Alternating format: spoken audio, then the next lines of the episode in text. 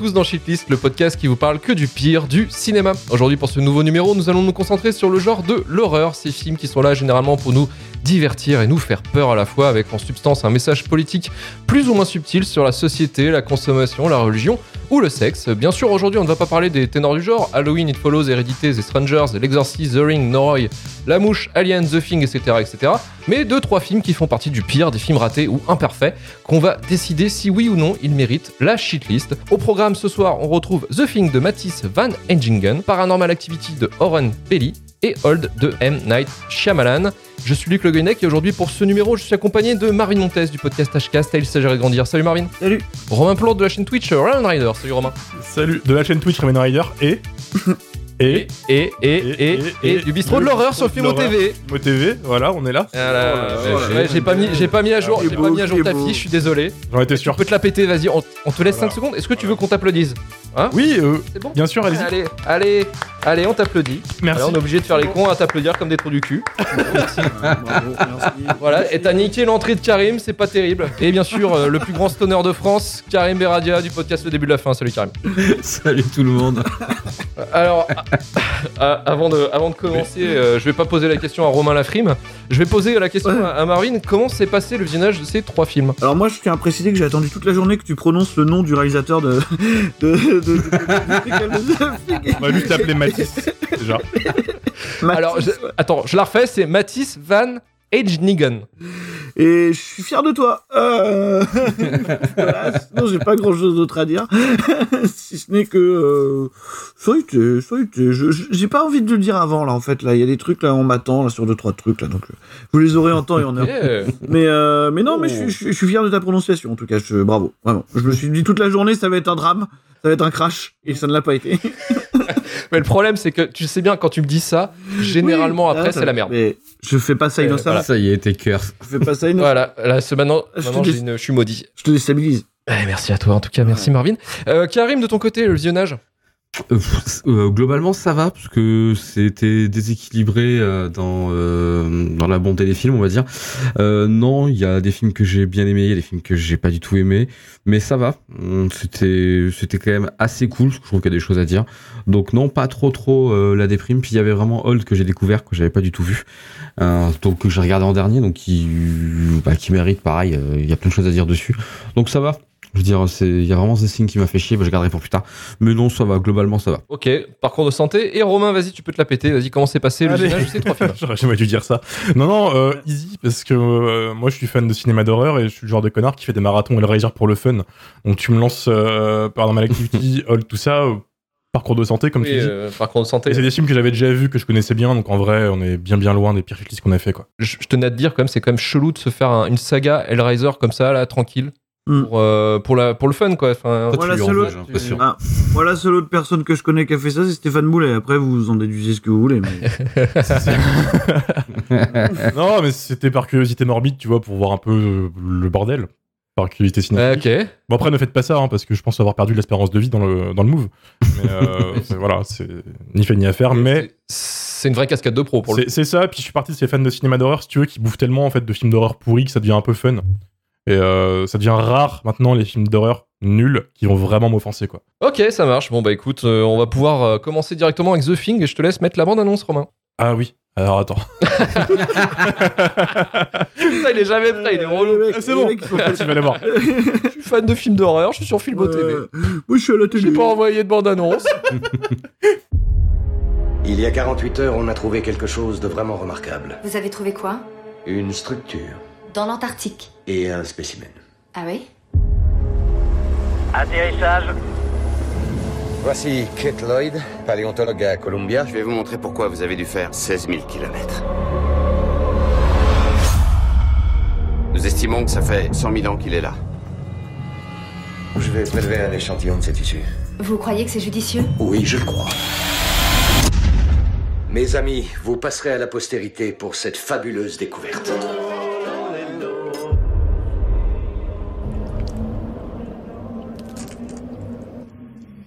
Vous avez entendu?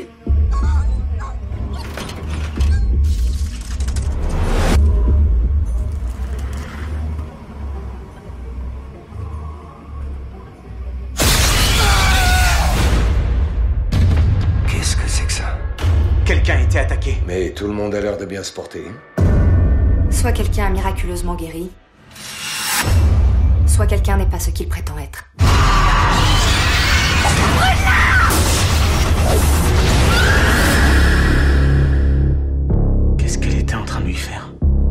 Imitait ses cellules.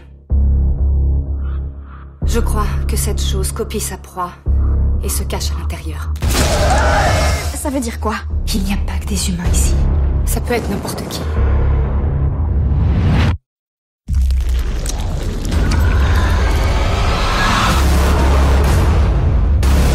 On ne peut pas laisser cette chose partir.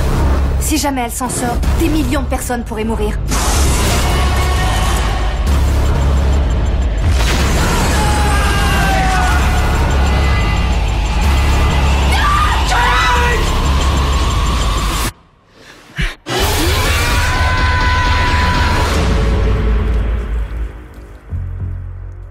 The Thing, sorti en 2011, réalisé par Matisse Van Heijningen Jr. Script écrit par Eric Eiserer, préquel un peu remake, mais pas trop, de The Thing de 1982, et réalisé par John Carpenter, qui était à la base euh, basé sur le roman Who Goes There de John W. Campbell, distribué par Universal, produit par le studio Morgan Creek Entertainment avec une enveloppe de 38 millions de dollars, studio déjà responsable de chefs-d'œuvre de conneries comme Ace Ventura Jr. ou L'Exorciste. Au commencement, Oh le paléontologue, euh, eh oui, oui, la paléontologue Kate Lloyd, interprétée par euh, Mary-Elizabeth Winstead, part en Antarctique rejoindre une équipe de scientifiques norvégiens qui a localisé un vaisseau extraterrestre emprisonné dans la glace. Malheureusement, la troupe trouve un monstre polymorphe qui s'abat sur les membres de l'expédition, les décimant un à un. Kate s'allie au pilote américain Joel Carter, joué par Joel Edgerton, pour tenter de mettre fin au carnage. Vont-ils réussir? Absolument pas, bien entendu. Alors, Romain, est-ce qu'on avait vraiment besoin de savoir qui avait planté la hache dans le mur? Putain de sa mère. Pas du tout. Ah oui. Euh, il me lance sur ce film en premier pour une raison simple. Je lui ai avoué tout à l'heure en off qu'en 2011, quand le film il est sorti, j'ai eu une obsession morbide sur ce film. Je sais pas pourquoi. Ah, tu fais chier. Je suis... Non mais là, Je suis Romain parce que c'est pas. le- Non, non, tu arrêtes tout de suite. Non. À chaque fois, tu fais des focus sur tes Non, trucs, non. mec, là, Il c'est. faut arrêter maintenant. Non. Romain, tu arrêtes tout de Je suite. sais. On recommence. Je Non. sais. Je sais, Non, non, attendez. non, c'est bon, c'est bon. Attendez. Ah, les couilles, non, non. D'où, d'où, d'où on l'a accepté? D'où mon vie avec. Ok? Voilà. Faut- Tu l'arrêtes tout de suite là. non. Tu peux pas utiliser cette carte comme ça, genre dans les années 2010, j'ai eu un mood où j'ai eu des addictions cheloues cinématographiques. Alors certes, euh, voilà, mais à chaque fois, on fait quoi nous après? Voilà, après on est obligé de te respecter, tu vois, c'est chiant. On dit quoi au final, tu vois? Bon, Moi, je peux rien dire. Allez, on te laisse une Non, chance, non, bah, on te non, laisse non, une bon, on chance. passe à Karim, je m'en branle. Voilà. c'est- Alors, Karim le film, du coup. non, je déconne. Euh, non, je suis curieux de, je suis curieux de voir ce qui a pu créer une obsession quand même. je l'ai revu, je me suis dit bah putain, je sais pas. C'est ça le problème. Ça valait pas le coup. non, pas du tout. Pas du tout. Euh, C'est Une tête de merde pour rien, quoi. Putain. c'est ça. Voilà. Là, Karim, tu peux y aller, y a pas de souci. J'ai dit ce que j'avais à dire. Non, non, mais euh, Bon, bah, va passer par Normal Activity, c'est bon, salut. je commence déjà à ramer. Je viens de commencer le podcast. Ah, ramène. Ra- ramène ram. Allez, c'est bon. Nique ta mère. C'est un film, si tu veux, qui a une histoire assez euh, dingo sur le plan de la production, qui explique un peu le résultat final, parce qu'ils avaient vraiment tout filmé de base avec une idée en tête, c'était de rendre hommage au film original de Carpenter, et pas l'autre adaptation de Hawk ou le bouquin original. Donc, ils ont fait un... euh, c'est C'est pas Hawk. c'est pas Hawk? C'est Christian Nibi. qui a fait le film original? Oui. Hawks, il est crédité, mais en second. Ah oui, d'accord, mais il est crédité quelque part quand même. Bon, ok, on s'en quelque part. on s'en bat les couilles, on parle d'un film de merde. Euh. Tout ça pour dire qu'en fait, quand, quand je l'ai vu, j'ai pas été forcément. J'arrive même pas à critiquer le truc arrêté. je sais même, plus- pas où aller. Laisse, Écoutez, laisse finir Romain, laisse finir Romain. Prends ton temps, concrètement, ils te vendent un préquel, en fait, en allant le voir. Le préquel, il est là, en fait, 10% du temps. En effet, on va nous dire comment la hache a fini dans le mur, comment il y a le fameux split face au milieu du truc, comment est-ce que le chien s'est mis à courir, bref, ça, on s'en fout. À côté, c'est un remake. C'est le gros défaut que je trouve à ce film, c'est que ils ont un extraterrestre quand même assez terrifiant. Tu fais plein de trucs avec si tu veux. T'as une créature qui peut prendre n'importe quelle forme humaine. Tu peux écrire un thriller. Tu peux essayer de faire des gens qui peuvent communiquer avec. Tu peux aller un peu partout si tu veux. Et ils ont décidé de faire en fait l'inverse et dire Hmm, non, on va prendre le même scénario que le premier en fait, l'original. Ce qui m'a un peu fait chier euh, à la revoyure. Et c'est con, parce qu'il y a de l'argent comparé film de Carpenter. Il y a 38 millions de dollars, quand même, t'as dit. Donc, ça offre des moyens techniques assez fous. Et t'as un film qui ressemble à un film sci-fi. C'est-à-dire que, bah, c'est des monstres en CGI dégueulasses, avec un éclairage tout gris, avec euh, des décors sans saveur, sans rien. C'est dommage. Et de la neige numérique et des fausses respirations dehors. Enfin, très dommage. Et c'est con parce que quand ils ont filmé le film, ils ont filmé ça avec des vrais effets de créatures old school et plein de trucs euh, sympas en fait. Des extraits qui expliquent. Des extraits, ouais, c'est ça. A des extraits qui existent en ligne qui montrent un vrai boulot de fou sur les transformations. Et les producteurs se sont dit, Hmm, ouais, non. Non, en fait, euh, mauvaise réaction lors des, des productions tests. Projet test, ouais. C'est ça. Et du coup, ils se sont dit, bah, niquez-vous, euh, on, on va tout refaire en CGI. Et la faute est là parce que du coup, t'as des mecs qui ont dû rusher des CGI dégueulasses euh, en 6 mois moi, à tout péter. Ça se voit parce que dans les premiers, premiers trailers du Comic Con, t'as des plans du montage original qui existent avec les créatures et les plans originaux qui sont totalement différents de ce qu'on a eu. Et tu te retrouves avec ce résultat qui est un peu euh, le cul entre deux chaises, si tu veux, entre moitié remake, moitié préquel et euh, moitié film dégueulasse. C'est dommage parce qu'il y a un casting que je trouve pas non plus euh, mauvais. Donc Marie-Elisabeth Winstead qui est jamais, qui est bien quoi, euh, vraiment toujours top. Et je vois Edgerton qui nous fait un peu son Macready euh, intérieur qui nous sort quoi. Et j'ai trouvé ça sympa, sachant qu'en plus ils ont assumé. Il y a quelques Américains dans le lot, mais il y a beaucoup d'acteurs norvégiens qui, je pense, euh, dont, dont un qui est super connu en plus, dont j'ai pas le nom, je suis désolé, mais qui est un peu leur Brad Pitt à eux. Qui joue dans Game of- qui joue dans Game of Thrones d'ailleurs. C'est c'est ça. euh, donc, non, non, tu vois des visages euh, connus, ça parle norvégien, ça assume un peu le côté préquel à droite à gauche, mais à la revoyure, j'étais un peu déçu parce que je l'avais vu à l'époque et j'étais super content que ce film existe et je sais toujours pas pourquoi. Et là, je me suis retrouvé face à ça et je me suis dit, waouh, en fait, c'est une série B euh, avec un peu de thunes qui pète un petit peu plus haut que son cul parce que ça s'inspire de Carpenter, comme ça, on le voit à la fin dans cette scène du générique qui relie les deux films. Mm. Et euh, je sais pas, je me dis en fait c'est un peu gâché. C'est-à-dire que ça aurait pu tellement être mieux avec ce, ce concept, tu vois. Et j'espère que la prochaine version qui va exister chez Blumhouse, il me semble, sera un peu plus audacieuse. Tu vois, il y a des comics qui existent, tout d'un coup il y a The Thing au Vietnam. Ça n'a aucun sens, mais euh, au moins ils s'amusent. Tu vas faire. Ouais, non mais c'est mais vidéo aussi. Ouais, il y a une suite dans le jeu vidéo, vidéo que je vous conseille, qui est très très bien. Mais même, enfin, en fait, je vais comparer avec Alien, si tu veux, t'as t'as le Xenomorph. Si tu veux, t'as quatre films différents, bon, six, mais t'as un film différent à chaque fois avec un thème différent. Une prison, une base, euh, une base euh, marine, tout ce que tu veux, tu peux faire plein de trucs. Ils ont réussi à dépliquer le concept euh, sur plein de trucs différents. Et là, bah, en fait, t'as un copier-coller sans saveur, quoi. Très dommage. Donc, euh, donc voilà. Non, mais je suis d'accord avec toi, je l'attendais aussi euh, le film parce que j'étais très fan quand j'étais jeune de, de, de The Thing de 82 et effectivement bah c'était c'était- ça te donnait euh, bah voilà euh, ah cool une préquelle ou au moins un film supplémentaire sur l'univers de The Thing, tu vois. Déjà ça c'était c'était plutôt cool quoi. Alors que le film original c'était planté hein, c'était pas vraiment non plus euh, le, le film qui avait ramené des, sous mais euh, il est devenu euh, culte les années qui ont suivi en fait la sortie quoi. C'est Et c'est vrai qu'il y avait ce, il y avait ce côté en fait en disant bah ouais ce serait super bien de d'avoir un nouveau film The Thing, ce serait ce serait génial. Et je pense qu'effectivement le coup de la préquelle c'est pas forcément le truc euh, que tout le monde attendait, mais en même temps c'est la faute des producteurs euh, Mark Abraham et Eric Newman. En fait ces cons là, ils ont produit euh, un film euh, que vous adorez, que vous, vous aimez tous, s'appelle L'armée des morts de Zack Snyder. Ouais. Eux qui sont derrière le projet. Et en fait, euh, ils, ont, ils ont décidé, en fait, ils ont, fait un deal avec Universal en disant bah, qu'est-ce que vous avez comme, euh, comme licence en fait qui vous reste où on peut, euh, on peut essayer de faire un remake ou un prequel ou au moins un film dessus quoi. Donc un truc, un projet qui qui demande pas trop de, de, de budget marketing parce que c'est pas une nouvelle IP donc on peut on peut y aller tranquille quoi. Et je crois qu'ils avaient l'exorciste, mais ça avait déjà été fait de toute manière euh, avec Perte et Fracas en deux versions en plus, euh, celle de Paul Schrader et l'autre euh, l'autre réalisateur, mais je m'en souviens plus. Et euh, il y avait euh, et du coup ils se sont dit bon bah on a The Film, on va pas faire un remake parce que sinon ce serait ce serait euh, comme retoucher Mona Lisa donc ça servira à que dalle. donc on va faire bah, on va faire plutôt une préquelle quoi, expliquer pourquoi il y a une hache contre le mur et qu'est-ce que foutait le chien dans la neige quoi. Truc qui sert à rien. Les trucs, le truc, on s'en branle complètement, quoi. Et, euh, et pour le coup, effectivement, bah, ils se lancent là-dessus. Euh, pour le coup, ils, en fait, ils avaient quand même comme production, ils avaient dans leur, euh, dans leur, dans leur euh, giron. Là, on passe dans, on est fin 2000, euh, fin des années 2000. Il y avait le film Army of the Dead, donc qui était la suite de l'Armée des Morts de, de Zack Snyder, donc qui est, qui est Oui. sorti depuis en 2021, je crois, sur Netflix.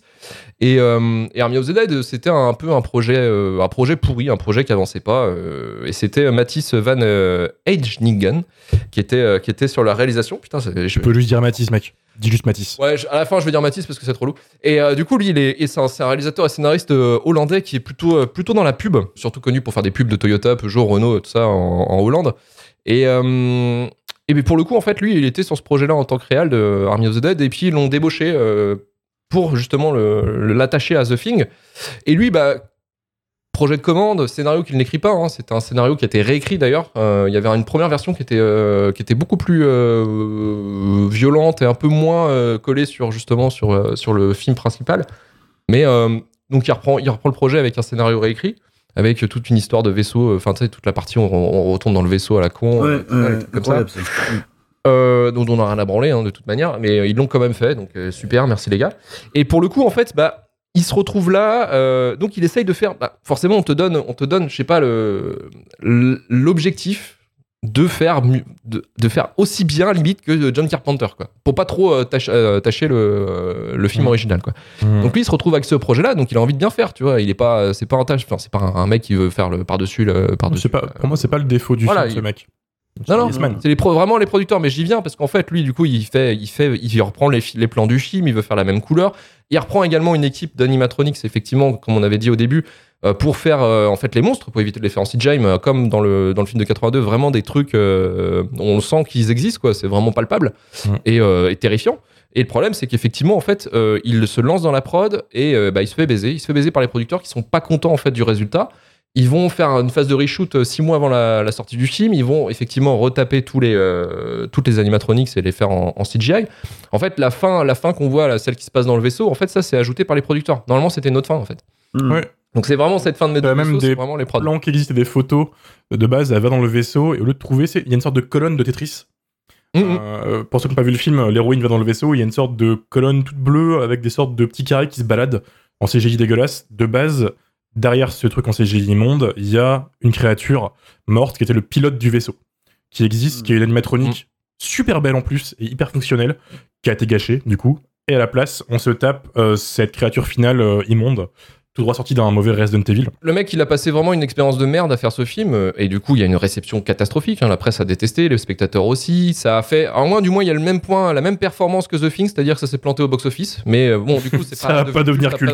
les- Comme quoi, Voilà, c'est pas devenu culte dans les années à venir. Vrai remake. hein. Ouais, pour le coup, ouais. Mm. Et en fait, il va être assez dégoûté euh, de la production de, de films. Et euh, en fait, il va arrêter le cinéma jusqu'à un projet Netflix. En fait, il a réalisé en 2020 euh, la bataille de l'Escaut euh, sur Netflix. C'est une bataille en fait connue euh, durant la, la Seconde Guerre mondiale euh, en Hollande, quoi. Bon, voilà, mais c'est vraiment été une expérience assez, assez compliquée pour lui qui, voulait faire son premier grand film, quoi. Et voilà pour, euh, pour un petit peu l'historique de, de The Thing. Et on va suivre avec Marvin. Marvin, euh, déjà, t'as un petit peu, par rapport à The Thing de 82, euh, enfin, c'est quoi ton, ta relation déjà avec euh, le premier? Ben, j'aime beaucoup en fait hein, The Film du 82. Je pense que c'est peut-être même euh, celui que je considère comme étant le meilleur Carpenter. Voilà, ça se discute avec euh, Escape from New York peut-être. Euh, après, j'aime aussi beaucoup le celui de, de Nibi et Hawks en fait. Hein, je l'aime vachement bien aussi. Donc euh, Avec un plus, gros molosse. euh, Ouais, ouais, mais bon, une, il- grosse, une grosse baraque. Ce qui était cool, c'était que c'était que périodiquement, c'était deux films qui adaptaient différemment le, la chose d'un autre monde en fait. Tu vois, c'est que t'avais d'un côté le- la version de Libye qui était un truc complètement euh, complètement ancré dans la période de la guerre froide, tu vois, avec la peur du communisme et tout ça. Et déjà, quand on arrive en 82 sur The Thing de Carpenter, c'est plus euh, c'est plus une, espèce de réponse à Alien en fait. Euh, voilà, Carpenter a beaucoup dit que on lui avait volé des idées pour Alien, on saura jamais c'est vrai ou pas, et donc sa réponse un peu nihiliste, c'était c'était The Thing quoi. Euh, en fait, j'ai pas de vraiment de rente majeure sur le film et sur sa forme. Alors oui, vous l'avez dit, les effets spéciaux sont à minima euh, plutôt inégaux. C'est vrai, voilà. Euh, Il y a quand même des trucs qui marchent. Ce qui est un peu embêtant, c'est que c'est un film qui est en plus extrêmement courageux euh, sur le principe de montrer sa créature. Hein, C'est-à-dire qu'il n'y a pas vraiment de hors-champ. Non, mais c'est vrai qu'il a pas de, il a pas de mal à montrer son monstre. Et c'est peut-être un peu dommageable au final, hein, parce que parce qu'il y a C'est l'audace. c'est l'audace, là. L'audace, en général, j'ai tendance à récompenser l'audace, peut-être moins cette fois-ci. Euh, mais euh, Manu Diesel, tu te trompes, j'aime beaucoup Halloween. Euh, mais sinon, sinon, en fait, voilà, j'ai pas de problème avec ça. Je trouve qu'il y a un casting qui tient à peu près la route. Je déteste Joel Edgerton, donc ça, c'est c'est un petit peu complètement subjectif. Hier, on m'a demandé, d'ailleurs, j'en ok. j'en par- parlais dans une discussion privée, on me demandait comment tu peux détester quelqu'un qui a autant de personnalité que de l'eau tiède. La réponse est dans la question. et, et- et- et sinon, t'as comment euh, Voilà, t'as Marie- Marie-Elisabeth. euh, c'est qui C'est qui déjà Winstead. Winstead. Winstead, voilà, j'ai failli me comprendre. Euh, qui est une espèce de rip-off de replay. Hein, euh, voilà, une espèce de personnage féminin, enfin, asexué, on va dire. Euh, D'ailleurs, on la fout dans un vaisseau spatial, ce qui est assez rigolo à la fin. Voilà, en fait, Le problème, il est pas là. Le problème, il est pas dans la forme. Le problème, c'est que c'est probablement le projet le plus inutile de l'histoire du cinéma, quoi. C'est-à-dire que personne ne voulait voir ça. Romain, je suis désolé, personne. Maintenant, maintenant, Oh. je, je sais où est la hache, pourquoi ils ont planté la hache? Ouais, non mais Moi, d'accord. ça me mais- fait plaisir. En fait, personne ne voulait voir ça parce que le principe euh, de, de base de, de The Thing, c'est que justement l'absence de réponse, euh, si tu veux, c'est un petit peu le, le, le cœur du propos, quoi. C'est-à-dire qu'on ne doit pas savoir ce genre de choses. Euh, Tout, tout est expliqué, en- enfin, t'es pas con. Tu captes ce qui s'est D'autres, passé, quoi. d'au- d'autres, d'autres diraient qu'on devait pas non plus se, se connaître les origines du xénomorphe dans Alien. Vous voyez, on en revient toujours au même problème, quoi. Donc, euh, donc en fait, voilà. Déjà, il y a, ce truc-là parce qu'on voulait pas voir ça, on voulait pas savoir ça, et on n'avait pas besoin de le savoir. Ça n'a aucune importance dans la narration du, du, film précédent. Ça, voilà, ça, ça change absolument rien au propos, qui, qui- en fait, qui est pas de se concentrer sur le monstre. Et quand même, la deuxième chose. C'est qu'au final, quand vous revoyez ce film de Carpenter, et sans vouloir faire le gatekeeper ou quoi, mais en fait, quand vous voyez que les effets spéciaux de 82 de Rob Bottin et Stan Winston sont immensément supérieurs à un truc de 2011, ah ouais, vous dites quand même que c'était pas la peine d'y aller, quoi. Euh, donc c'est- un petit peu compliqué, quoi, parce que d'un autre côté, il y a une espèce de, de tentative de faire des choses, tu vois, avec les CGI même et avec les restants d'animatronique, euh, un petit peu augmentés par des CGI, mais, mais, mais bon, ça marche pas du tout. Euh, parce qu'après, le film, moi, je trouve pas qu'il fonctionne si mal que ça. Si tu veux, quand il tente de citer Carpenter, il le fait de manière presque trop respectueuse, presque trop timorée pour le coup, parce que c'est- c'est- c'est-à-dire que c'est c'est un truc, je sais pas ce que c'est quoi. L'anti-Rob zombie, Jamais. finalement, quoi. Ouais, complètement. C'est-à-dire que c'est le remake qui n'assume pas d'en être un et qui donc se justifie euh, bizarrement euh, en, en deux tours de twist à la fin en disant finalement on est un préquel quoi, tu vois. Et qui s'appelle The Thing. et qui s'appelle The Thing. Tu vois, le truc, euh, il a même pas trouvé un nom claqué, euh, genre euh, The Thing Rises, tu vois. The Thing Origins. Euh, mais tu vois, il s'appelle Promets, promets The Thing? Promet The Thing comme Nantes. On n'a pas ça et c'est dommage. Mais, mais tu vois, je- en fait, surtout que j'ai du mal à considérer ce projet. Quoi. Pour moi, ça, ça sert vraiment à rien. C'est complètement inutile parce que je sais pas ce que c'est. Quoi. Euh, au point, tu vois, de citer des scènes. Euh, en, en reprenant la même structure et quasiment en reprenant le Mm. même découpage parfois. Par exemple, je sais pas si vous voyez le truc du lance-flamme qui se déclenche pas exactement au même moment que dans le Mm. film original, quoi. C'est quand même assez drôle pour un ah, préquel, après quel, voilà, voilà. Ça veut dire qu'il serait passé plus ou moins deux fois la même chose en deux semaines, quoi. Donc c'est le même fabricant de lance-flamme finalement. tu vois, c'est- quand on y pense, l'Antarctique, c'est un peu le ghetto, quoi. Euh, donc, euh, donc voilà. Après, on a échappé à des choses, hein. Vous l'avez pas dit, mais on a échappé à, à ce que, à ce que le film devait faire à la base, quand même, c'était de nous révéler les origines de la créature, vraiment, à 100%. Il y a des scènes où on nous expliquait que c'était une créature qui avait été récupérée sur une autre planète par d'autres extraterrestres et donc ça convoquait des civilisations extraterrestres c'était complètement fou euh, finalement ils ont coupé ça ils ont pas coupé la partie du vaisseau ce qui est un peu dommage ils auraient pu la couper aussi euh, je pense mais euh, mais voilà en fait je, je pense que vraiment le film tient pas sur son inutilité donc c'est complètement dommage en plus en termes de direction artistique ça marche pas très bien quoi tu vois j'ai l'impression qu'on a pris les décors de Carpenter et tu sais qu'on a passé des coups d'éponge Scotch Brite là tu sais éponge magique sur les décors C'est la version Ikea, quoi.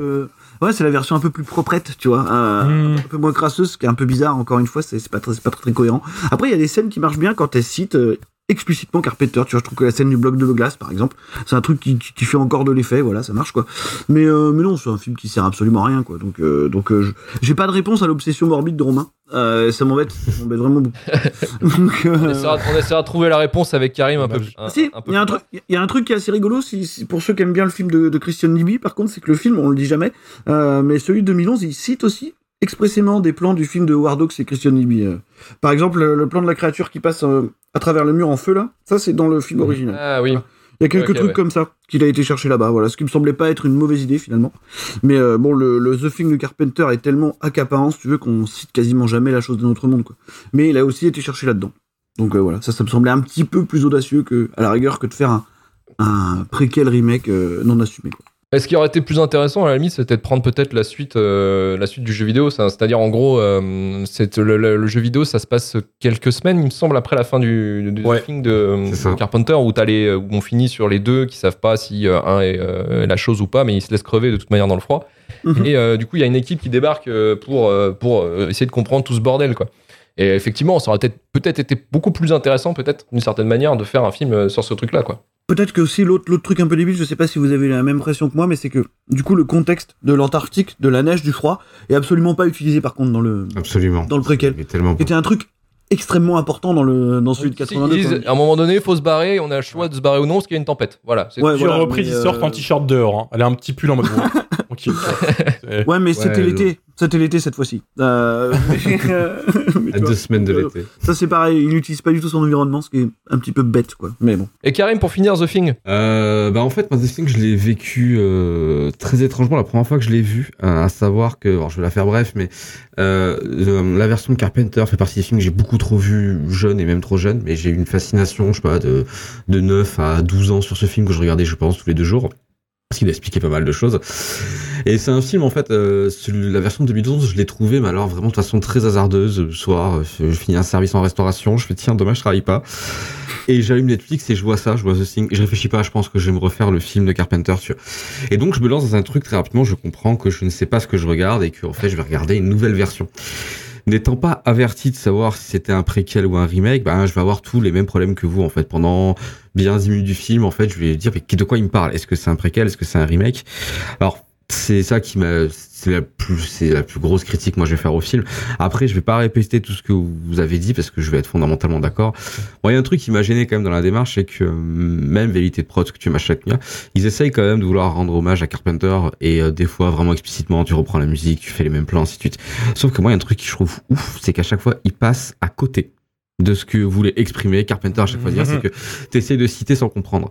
Et, et c'est un truc ouais Marvin tu parlais là bah, justement à 5 minutes de, de l'environnement. Ouais c'est fou je veux dire c'est tu tu ressens pas le froid je veux dire c'est l'extérieur c'est pas l'enfer. Je veux dire tu peux faire des allers-retours tu peux faire des kilomètres à pied tu crées rien. Il y a pas aucune sensation d'isolement dans le film tu vois je veux dire. Alors que c'est au même endroit avec quasiment les mêmes décors.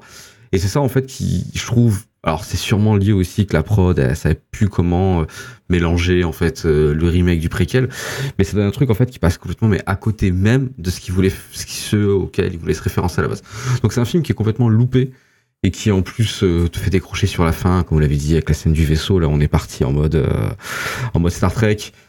C'est pas ma cam c'est pas ce que je voulais je suis désolé les gens tu vois Donc non, c'est un film. là, donc c'est un film qui est, c'est un film qui est dommage parce qu'en vrai, je, l'idée, tu vois, de, de refaire The Thing, en vrai, je la comprends mille fois. Je veux dire, c'est, je pense, que c'est, je pense, c'est l'exercice que t'as peu, t'as un peu envie de faire quand tu fais du cinéma. Et je vois pas pourquoi on essaye de se tordre. Bah si, je vois pourquoi, mais ça m'emmerde. Mais pourquoi on va essayer de se tordre, essayer de rendre ça cohérent dans une démarche de sortir un nouveau film? Je veux dire, quelqu'un qui a, enfin, c'est un film qui avait déjà trois, enfin, deux adaptations. Pourquoi pas une troisième, juste en mode, on refait la même chose. Voilà, tu sais, on reprend le truc et on le refait à notre sauce. Bon, c'est pas la volonté de prod et ainsi de suite, mais c'est dommage parce que c'est, ça fait chier, ça entache euh, un film que j'aime beaucoup et surtout, ben, euh, moi je me suis fait avoir par ce film, donc je lui chie à la gueule quelque part, tu vois. C'est parce que j'ai perdu quand même une soirée fatigante à cause de lui, tu vois. Donc The Thing, non, c'est et puis aujourd'hui. T'en as pas perdu plus d'une depuis deux ans, Karim. C'est pas faux. c'est pas faux. Et là, on va voir justement si t'as perdu ta soirée également avec le second film qui est Paranormal Activity. Ça a commencé quand j'avais 8 ans. Depuis quelques semaines, euh, ça recommence.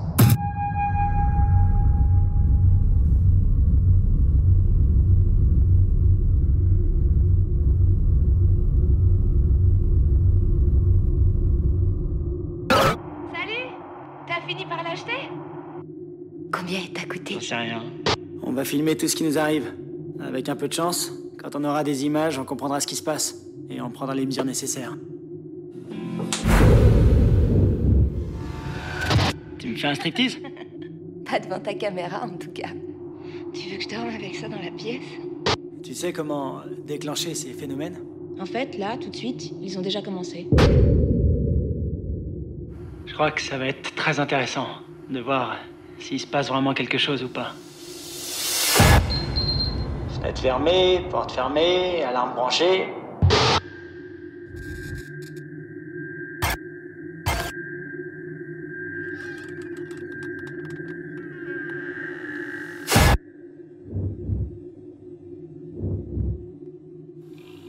T'as entendu?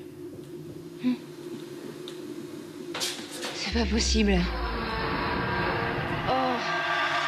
Paranormal Activity, fan footage sorti en 2007 dans le circuit indépendant, puis distribué en masse par Paramount Pictures en 2009, réalisé, écrit et produit par Oren Peli, qui réalise son premier long métrage, production indépendante à 15 000 dollars, avec un tournage de 7 jours dans la maison du réal. Le film a fait le tour du circuit indépendant et a attiré l'attention d'un jeune producteur, Jason Blum, qui bossait à Miramax et qui a fraîchement créé sa boîte Blumhouse. Alors Jason Blum va alors dealer avec euh, la Paramount pour distribuer le film à l'international et en Amérique du Nord. Le Major va accepter le deal en changeant la fin et quelques détails en ajoutant 200 000 dollars en post-prod. Mais que raconte finalement ce film? Bah, C'est l'histoire d'un jeune couple qui suspecte leur maison d'être hantée par un esprit démoniaque. Ils décident alors de mettre en place une surveillance vidéo durant leur sommeil afin d'enregistrer les événements nocturnes dont ils sont les victimes.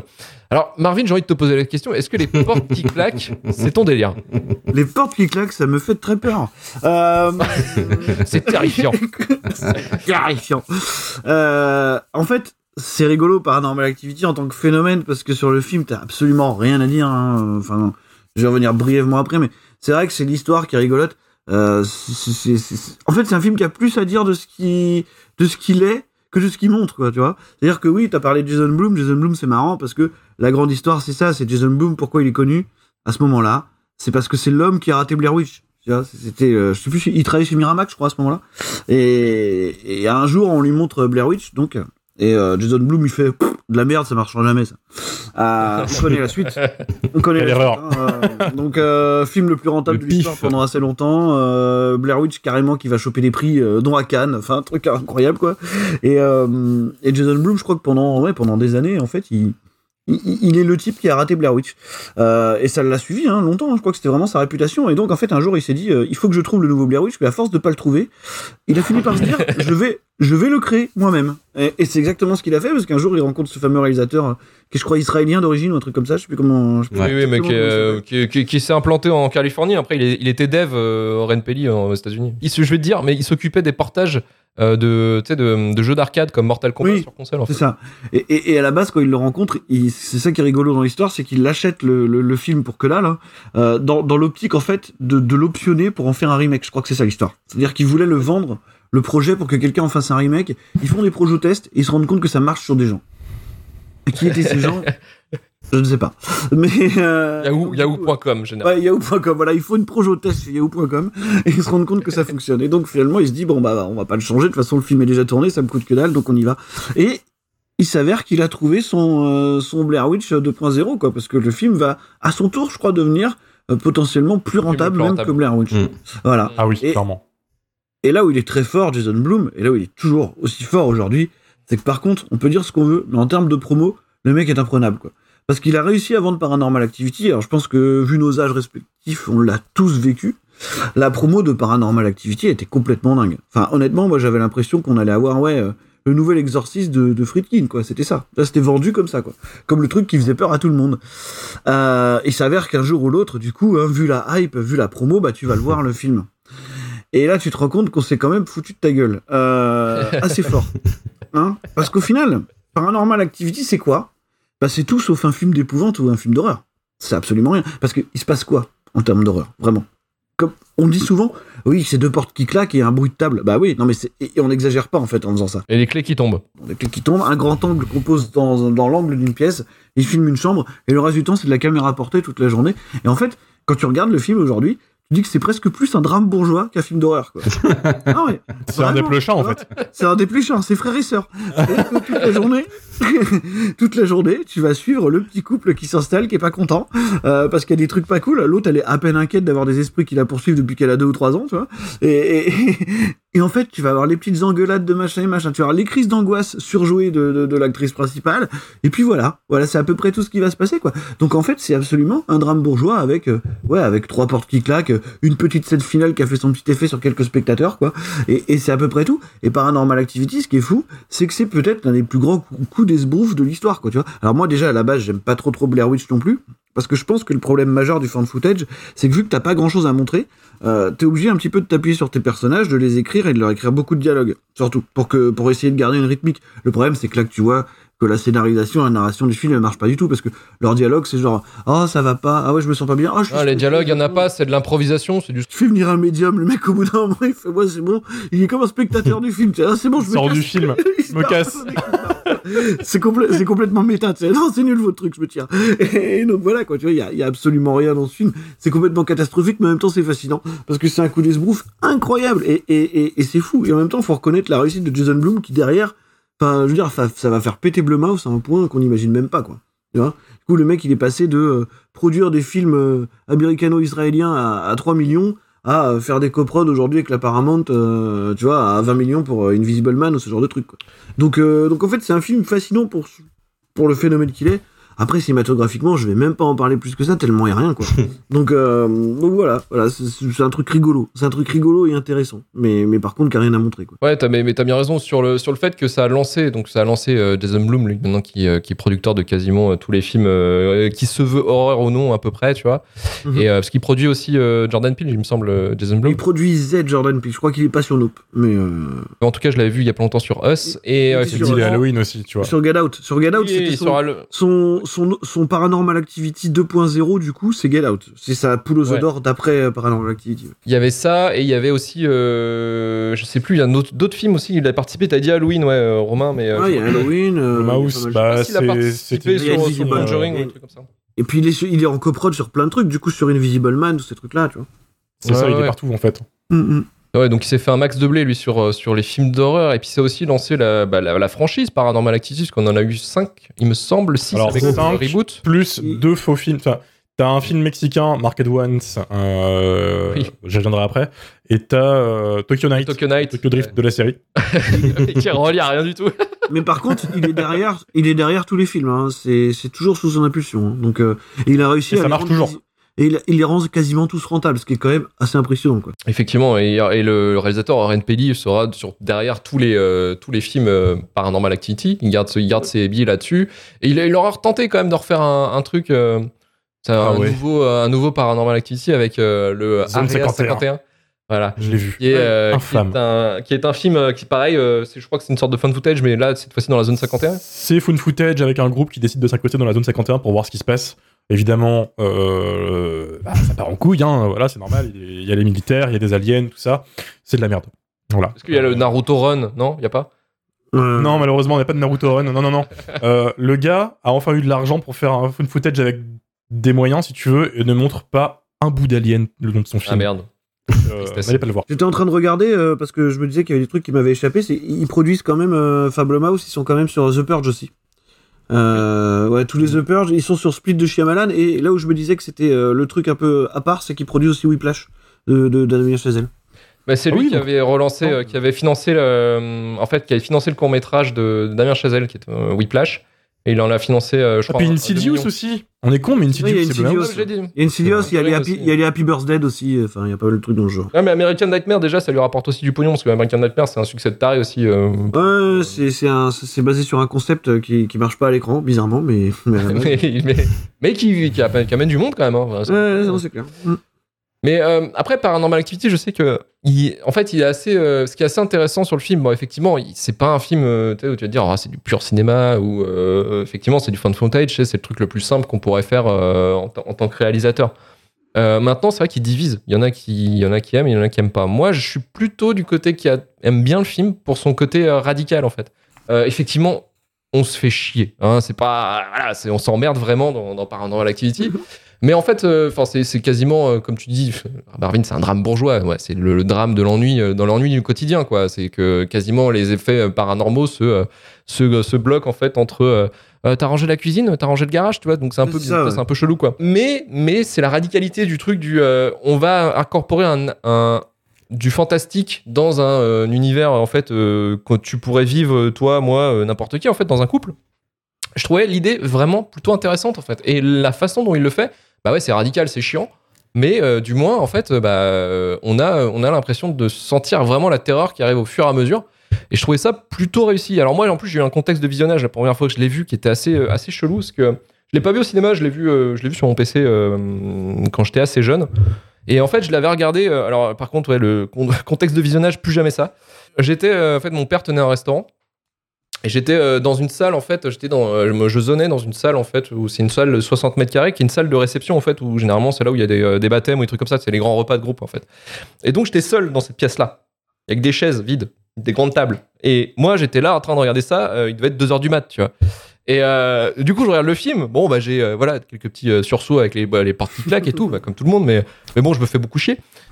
J'ai fini le film, j'enlève mes écouteurs, je te jure, j'ai jamais autant flippé ma race. Parce qu'en fait au fur et à mesure en fait à force de rester avec des écouteurs et, le son qui est- le- tout ça l'ambiance du film je, je suis sorti mais j'étais pas bien. Enfin je, je, je voulais je voulais sortir très loin. Et la porte était super loin quoi tu vois. C'était vraiment fallait Donc courir. ça a marché d'un côté. ça a putain de marché. Et c'est pour ça qu'en fait pour moi c'est un des plus grands flips que je me suis jamais fait euh, Paranormal Activity. Mais maintenant effectivement bah, je, je pense que j'aurais je plus jamais j'aurais cette euh, cette euh, comment dire ces sentiments là en fait Euh, mais euh, mais ça avait bien fonctionné. Et je trouvais que vraiment effectivement le travail était euh, du moins le résultat était était plutôt satisfaisant. Mais effectivement voilà c'est une radicalité qu'il faut qu'il faut accepter. Par contre effectivement il y a il- en fait là où il, il merde un peu Oren Peli sur le film c'est son personnage Mika donc qui est le mec qui effectivement sans lui on est d'accord il Mhm. n'y a pas de film. Parce que c'est lui qui va amener en fait le le côté du démon qui va venir se venger en fait. Parce que oh, on va pas c'est quand même super marrant il y a des moments où il est complètement con. Enfin je veux dire Mhm. il- déjà il chie sur toutes les règles. C'est le mec qui y croit mais qui va dire en même temps ouais mais bon euh, ok je comprends je comprends ce qui se passe euh, ma chérie mais euh, en même temps euh, voilà euh, il nous fait chier le démon donc je l'emmerde un peu tu vois. Euh, tu sais il veut se poser tranquillement il veut lui parler chill avec le démon tu vois, il veut échanger avec lui. À un moment donné il y, a- y une scène qui me fait rire.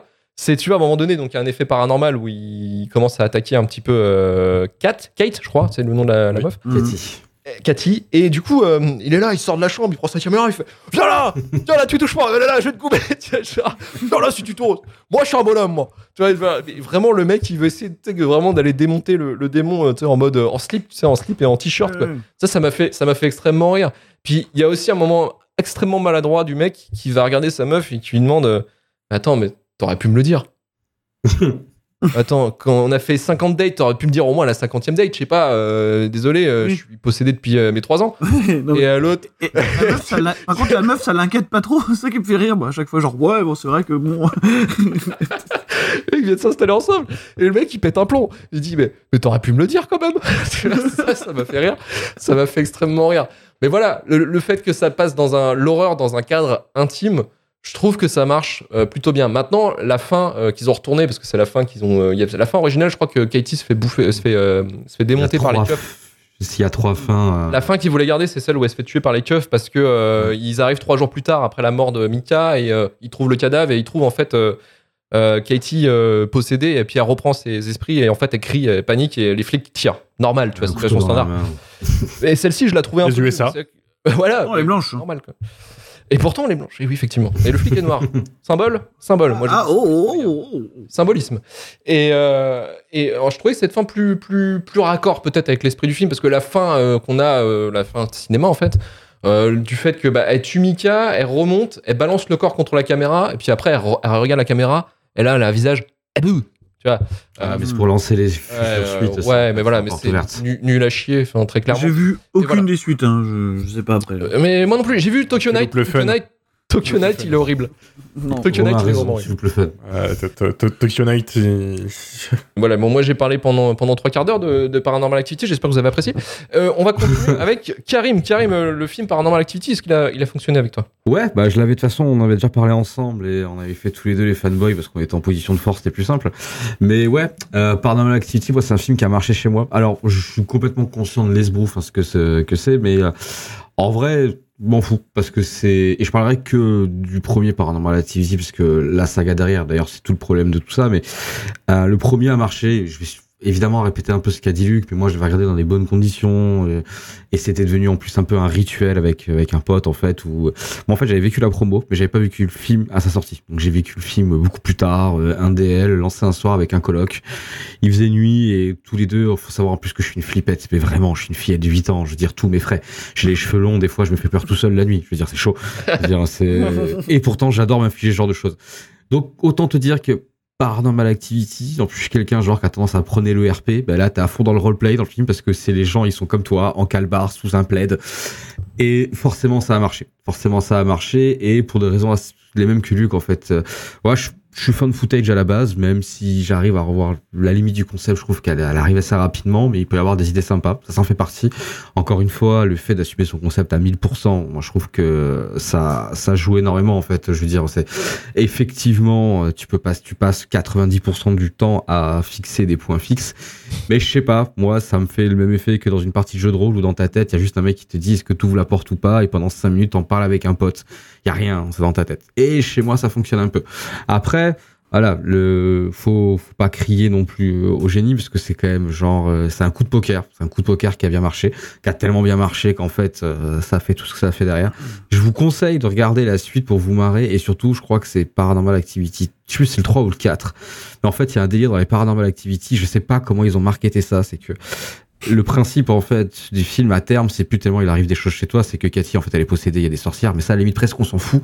C'est que chaque nouveau film va t'intégrer en fait une technologie liée à la vision qui va te permettre de voir en fait euh, le démon, tu vois. Et, euh, Et rien que le mais tu me concept. dis ça, ça a l'air affreux. Oui, et mec, il y en a un où le point d'orgue, c'est donc déjà une, une maison américaine full équipée en vidéosurveillance, mais en combo avec une Kinect. Dans le sens qu'en fait, le fonctionnement de la Kinect est d'envoyer en fait euh, de l'infrarouge euh, presque à, euh, enfin, à de, Oui, de oui. 60 degrés. Voilà, vous avez compris l'idée. Et en vrai, mais c'est génial d'inventivité. Il y a un moment, je regarde plus le film parce que t'as peur. En fait, les jumpscares, ils sont, ils sont forts. Ils arrivent à trouver le moyen où ils marchent encore parce que au bout du quatrième, comme tu te dis, c'est bon, on a mis tous les timings, tu vois. Mais ça, c'est extraordinaire.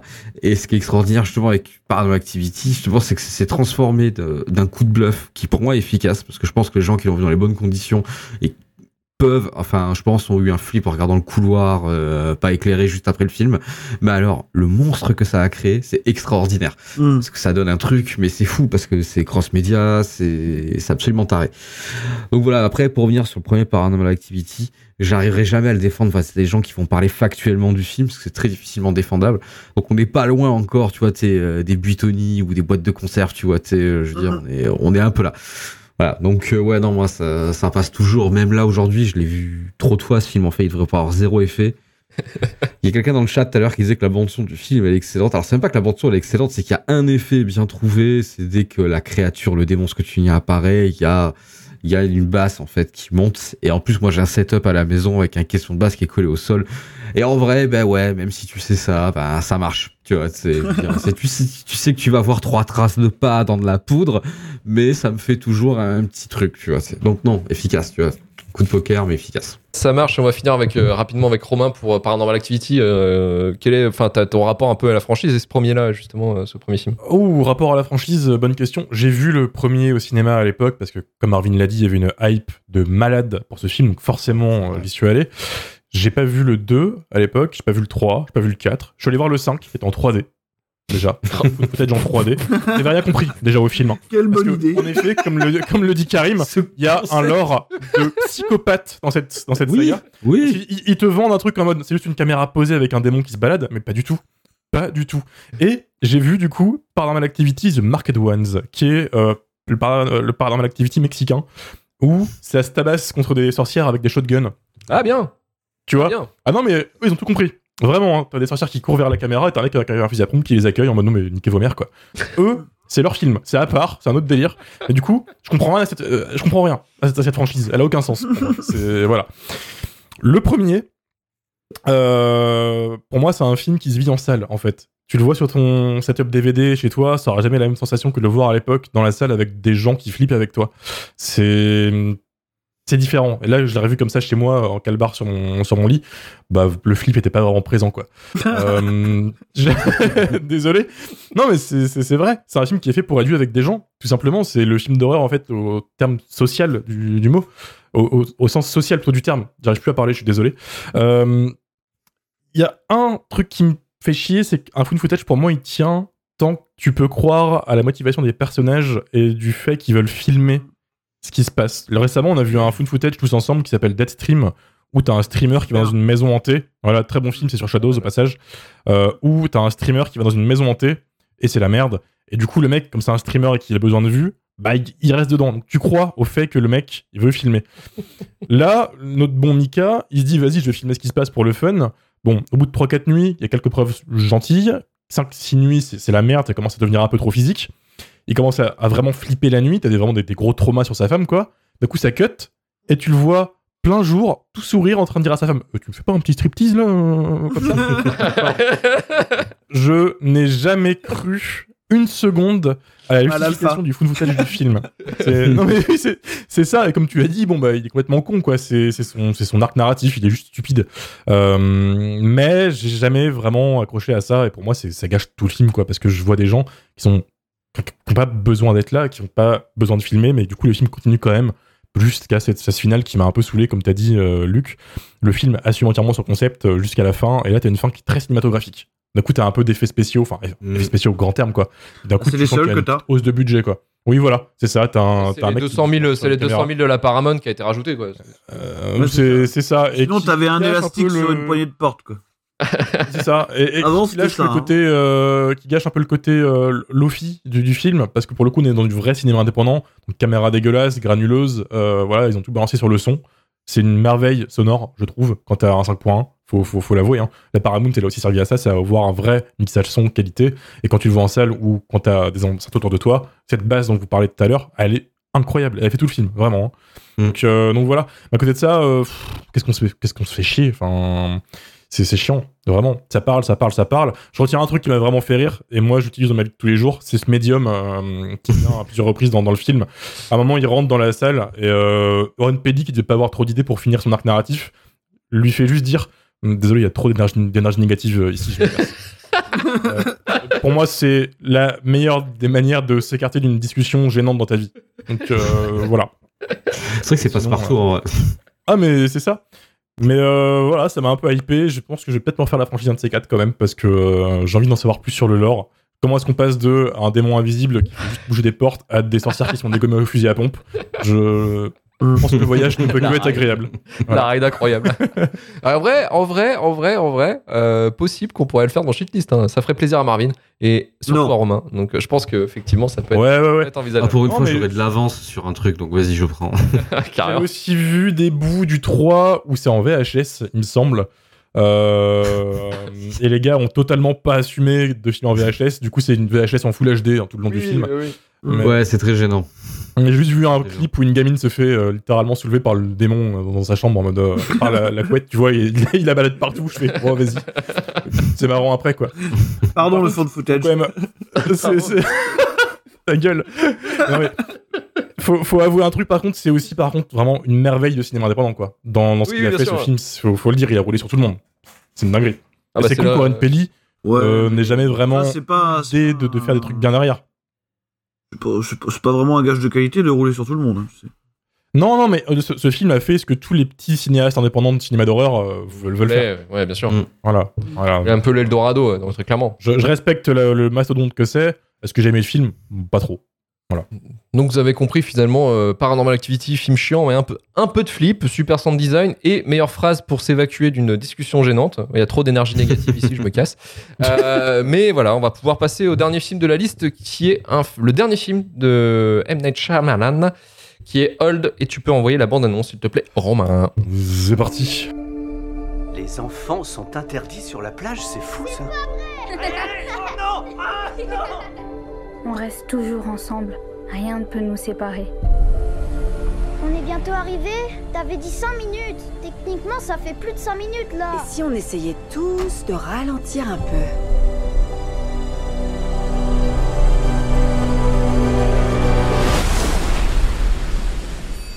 Waouh Tu te rends compte J'ai trouvé ça sur le net?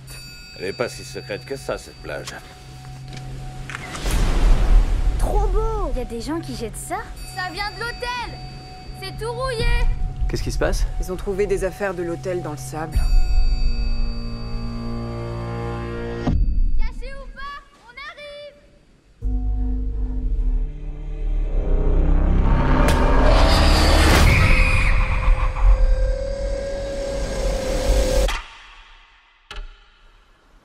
Qu'est-ce qu'elle a eu, maman? Je sais pas.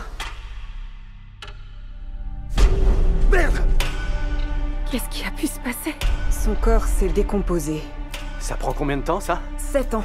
Mais elle vient de mourir. Attends, où sont les enfants? Trent Cara! Revenez! Et vous avez vu mes enfants? Maman! Je suis là.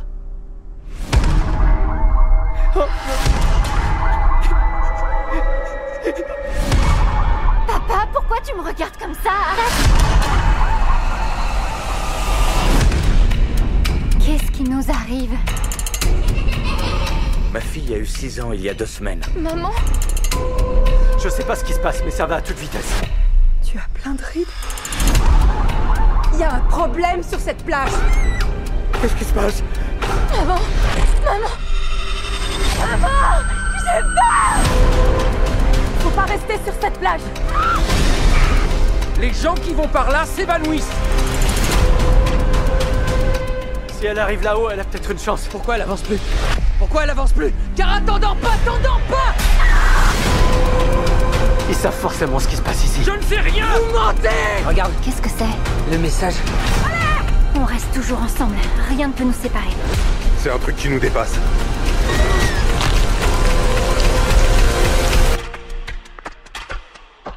Oh non. On n'est pas ici par hasard.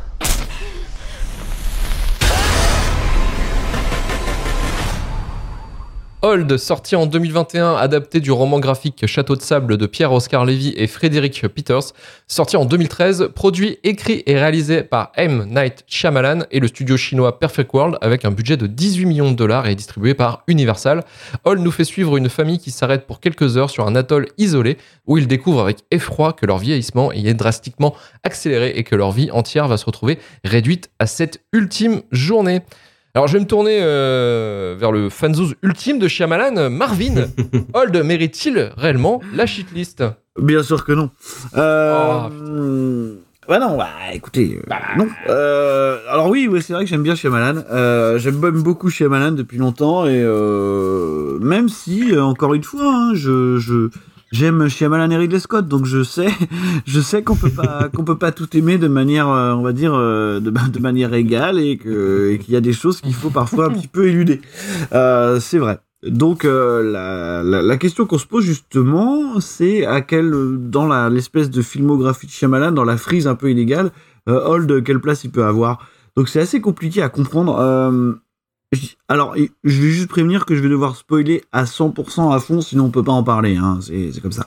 Donc parce que pour pour pour essayer de comprendre euh, ce que Hold euh, représente ce qu'il veut dire, il faut presque commencer par parler de sa fin en fait, parce que tout tourne un petit peu autour de ça, c'est-à-dire que Shyamalan il aime bien se mettre en scène dans ses propres films, on le sait. Euh, donc là on le voit, c'est lui qui emmène les familles sur la fameuse plage où les règles du film vont s'établir.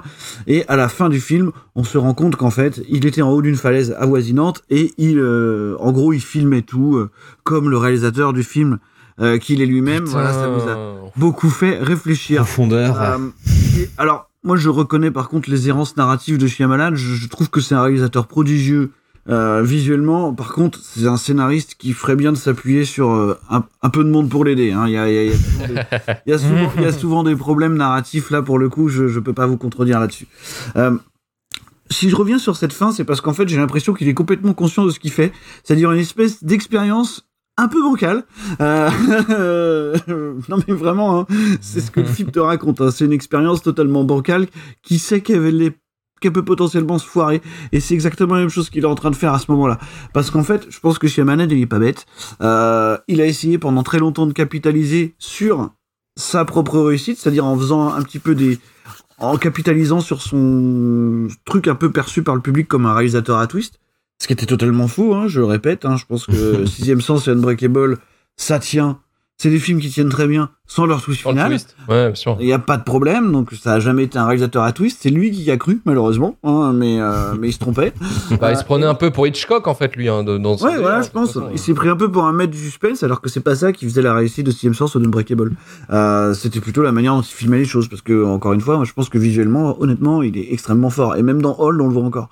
Et, et le truc, c'est que, euh, je pense que, avec, on en a parlé de business un petit peu de Levity d'Aurore et tout ça, euh, il y a une jordanisation totale de Shyamalan sur, euh, sur Hold, en fait. Et, hein, au point où il a été chercher le chef-op. Hein, de- chef-op de Us, ouais, ouais, euh, de- de euh, Us, It Follows de- et. euh, It Follows et Under the Silver Lake. Hein. Donc, le mec, il, est- il de est Robert dans une- David Mitchell. ouais. il est dans une tentative de pilisation absolue de son cinéma, donc c'est-à-dire en, en écrivant peut-être le scénario le plus didactique qu'il ait jamais écrit. Et pourtant, il y en a eu des trucs avant. hein. Euh, le, le type a quand même écrit The Visit, euh, tu vois, bon, je veux dire, euh, en termes de didactisme, euh, bon. Mais là, pour le coup, toutes les grosses thématiques de Hold, regardez, qu'est-ce qu'on fait de nos vies, qu'est-ce qu'on fait de notre temps, tout passe si vite, ah là là, Big Pharma, bon, ok. Pas ouf. Non, mais on est d'accord, là-dessus, on va éluder tout ce problème-là. Moi, je, ce que je retiens de Hold, du coup, c'est que ça faisait longtemps, ça faisait longtemps que je l'avais pas vu. Euh, je pense quand même aussi sûr de lui, je dirais. Autant en maîtrise euh, visuellement que dans Hold. C'est-à-dire que toute l'intro, elle est folle, honnêtement. Toute l'intro jusqu'à la plage, euh, ce qu'il fait avec les focales, ce qu'il fait avec les reflets dans les vitres et dans les miroirs, moi je trouve ça complètement dingue. Honnêtement, je veux dire, les, les 20, 20, 20, 25 premières minutes du film, elles sont incroyablement maîtrisées. Euh, vraiment, hein. revoyez-le. Hein. Mais par contre, à partir du moment où il arrive sur la plage, alors là, là, je pense qu'il y a un petit problème d'errance narrative qui a tendance à prendre le dessus sur tout le reste. C'est-à-dire qu'il sait absolument jamais quoi faire de ses personnages. C'est-à-dire qu'une fois qu'il a établi sa fameuse règle qui se résumerait à une heure équivaut à... non, deux ans. minutes équivalent à une année, ouais, c'est ça 30 minutes, un an. 30 minutes, un an. À partir du moment où il a établi ça, bon bah il sait plus trop où aller. Et c'est toujours ça le mm. problème. C'est que je pense que il a bazardé le truc, tu vois. Encore une fois, il avait un concept assez fort, il a adapté un truc assez fort qui lui a plu. Il avait deux trois messages à caler et à partir de là, il a oublié beaucoup de choses en chemin. C'est-à-dire un truc qu'il oublie très souvent, la direction d'acteur, par exemple. Ah qui est catastrophique ah dans Hold. Alors, dans Hold, c'est il y a des moments où tu te marres et je pense pas que tu dois te marrer. tu vois, genre, et c'est tout le paradoxe de ce film-là. C'est-à-dire que pour euh, pour euh, pour encapsuler un petit peu tout ce qu'est le film, dire que tu as des scènes qui marchent super bien. Genre par exemple la scène de l'accouchement. Euh, c'est-à-dire que tu as un travelling qui est magnifique, tu as des mouvements qui sont super et tu as, tout ce qui passe à l'écran qui est superbement réalisé. Par contre, tu as des acteurs qui sont là en roue libre complet, qui passent d'un côté à l'autre de l'écran, qui sont en train de brailler et qui le font de manière tellement grotesque avec des dialogues tellement horribles, bah, que du coup tu te marres en fait. Et ça c'est bah, c'est un théâtre de vaudeville un petit peu sur une plage C'est complètement ça. C'est complètement ça sauf après, ça, c'est des trucs, c'est pareil, ça, c'est un rente que tu peux faire sur toute ta carrière. Quand tu voyais, par exemple, le village, ce qui flingue le village, c'est la manière dont, les dialogues sont écrits, c'est absolument n'importe quoi, tu vois. Et c'est toujours un problème. Et c'est vraiment un souci que j'ai avec lui, mais je peux pas m'empêcher de penser que ce mec-là, par contre, visuellement, il a un talent incroyable. Et on le voit encore dans Hall de manière sporadique, c'est-à-dire que ça faisait aussi longtemps que je l'avais pas vu. Bizarrement, après avoir été en maîtrise complète pendant 20 minutes, tenter des trucs, ce qui faisait plus beaucoup. C'est-à-dire qu'il y a des plans vraiment, vraiment osés dans, dans, dans, dans Hold. Des trucs qui, qui faisaient pas depuis très longtemps. Moi, par exemple, je pense à la séquence nocturne, tu vois, où t'as quasiment du body horror avec, euh, avec, euh, tu sais, avec la meuf qui a vieilli super vite et tout. Euh, qui a les membres complètement pétés, là. Ouais, voilà, ça, tu vois, par exemple, c'est un truc qui marche assez bien. T'as euh, tous, tous les effets qu'il fait avec la myopie des personnages, tu vois, t'as, t'as d'un côté celui qui devient malvoyant, l'autre qui devient sourde et tout, t'as ce plan qui est à moitié drôle, à moitié malaisant avec le, le, schizophrène, comme il l'appelle, qui arrive à moitié à quatre pattes sur la plage, là, pendant que l'autre le distingue pas très bien. C'est à moitié marrant, mais en même temps, ça fonctionne pas mal, tu vois. Donc en fait, je suis un peu emmerdé parce que pour moi, c'est pas un film qui mérite la shitlist parce que, bah parce que visuellement, quand même, il réussit des choses. Il essaye des choses et il les réussit. Et à côté de ça, il y a toujours le, défaut majeur de, de Shyamalan des dix, ouais, dix bonnes dernières années, qui est que c'est écrit absolument n'importe comment, quoi c'est écrit absolument n'importe comment et ça dessert peut-être beaucoup de choses quoi. Et, et que le message euh, un peu fondamental euh, du truc euh, autour de Big Pharma, honnêtement, c'était pas c'était pas nécessaire de l'appuyer comme ça quoi. Tu vois, d'autant que c'est pas la fin officielle en plus du, du, du de la BD originale je crois.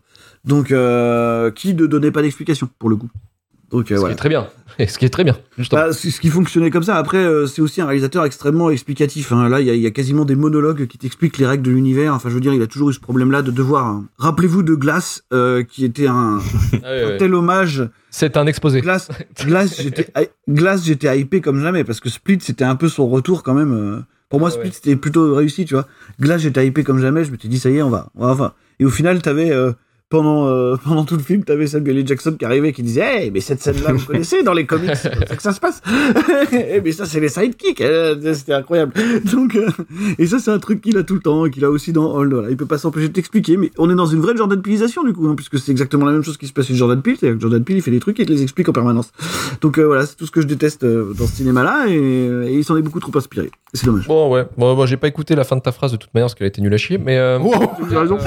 wow, ok. Hold, pour moi, c'est un phénomène 2.0 quoi. C'est la même truc, c'est une menace abstraite, c'est une menace euh, qui est pas montrée, enfin qui, est invisible quoi. Et du coup, euh, effectivement, ils sont obligés de se démerder avec ça quoi. Ah, mais si tu suis, en fait, sa carrière, il raconte toujours la même histoire. Hein. C'est absolument la même histoire tout le temps quoi. Donc euh, voilà. C'est quoi C'est les humains qui sont pas bien Qui sont méchants les grands, auteurs racontent toujours les mêmes histoires. Hein. Ah ouais. Ah bah c'est fou ça, la politique des auteurs encore une fois. C'est dingue. Non, non, mais en vrai, en vrai, moi, je suis old. Euh, je, comprends pas. Moi, les 20 premières minutes, j'ai trouvé ça horrible, direct. Je trouvais que, je trouvais que vraiment, c'était trop chargé sur la, photo. Je voyais l'idée hein, d'étouffer un peu la, famille dans l'hôtel, euh, mais euh, avec des indices partout. avec des indices qui vont forcément être. euh, c'est des, des build-up qui vont forcément être de retour après sur la fin. Euh, genre, euh, genre le gamin qui se présente à tous les clients de l'hôtel. Ah bonjour, euh, vous êtes qui vous? Ah moi je suis flic. Ah bah tiens ça va être bien utile pour la fin ça. Et du coup non enfin c'est- c'était bien emmerdant et puis visuellement enfin franchement il y, a- il y a aucune les lignes de fuite et tout c'était n'importe quoi. Le cadre le cadrage était n'importe quoi aussi. Enfin j'ai trouvé ça vraiment horrible dès le début. Je me suis dit oh putain être de la merde. Et, et ça s'est confirmé effectivement Parce que après. tu avec- regardes mal, je pense. Oui, bien sûr, ouais, je dois avoir une myopie, c'est ça, c'est ce que t'es en train de me dire. Ouais. Euh, bien sûr. Et du coup, en fait, tu continues sur la plage. Alors là, oui, on avait parlé effectivement que c'était un peu la roue libre. Bah ouais, c'est le théâtre de vaudeville, quoi. C'était vraiment euh, les, mecs, ils partent, euh, ils partent tous en vrille. ils, ils deviennent tous fous parce que ouais, effectivement, le temps passe vite, forcément, et que bon, ils, ils, ont du mal à le gérer. Mais c'est vrai que la direction d'acteur, elle est, elle est aux fraises, quoi. Enfin, tout le monde joue à Voilà. peu près. Ils essaient de comprendre un petit peu. Alors. Je suis acteur, euh, je vieillis, euh, voilà, euh, une heure, deux ans. euh, comment ça, comment je vais le minder, quoi Et du coup, ils le mindent un peu tous à leur, Ouais, à leur c'est surtout- manière. Quand, quand tu vois les, dialogues, les dialogues qu'il leur a donné à jouer, ils sont absolument injouables, quoi. Enfin, je veux dire, c'est Ah non, non, c'est ouais, Ah ouais, ouais, franchement, c'est du, c'est du hors-jeu. punchlines. Notamment un truc sur le chien. Euh, je sais pas si tu auras l'extrait dans le podcast, mais. Oh là là là. Ils sont, alors, ils sont au courant même depuis 2-3 heures qu'ils vieillissent, tu vois, etc. Et euh, ils ont un chien. Bon, le chien meurt évidemment parce qu'un chien ça vit moins longtemps. Et il y a quand même un mec qui dit Le chien est mort, mais il était pas vivant avant Bah oui. Ah, c'est fou. Et moi, ce qui me fait marrer, c'est vraiment Gaël Garcia euh, Bernal au milieu de ça, qui est, qui est là, euh, vraiment le mec le plus propre du, le, le plus propre vraiment du, euh, du, du casting, et qui, oui, qui est complètement perdu, et lui qui s'intéresse et dire.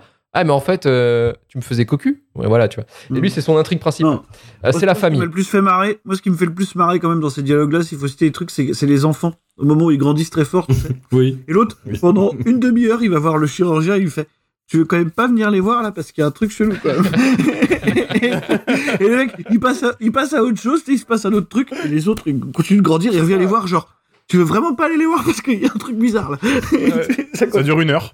Ça dure une heure comme le ça. chirurgien qui est, qui est malade, qui, qui est fou en fait, qui devient fou au fur et à mesure, qui est joué par Rufus Sewell et qui casse les couilles à tout le monde en disant Eh, c'est quoi le film où euh, Marlon Brando et Jack Nicholson ils jouent en même temps cette, repré- Ah ouais, ouais. cette représentation de la schizophrénie, parce que là, je n'extrapole pas, puisqu'il est vraiment défini comme schizophrène dans le film, ils le disent, hein, ils le name drop comme ça. Cette représentation de la schizophrénie, elle est folle. Genre, le mec, dès qu'il est stressé, euh, c'est quoi le film là? C'est quoi le film?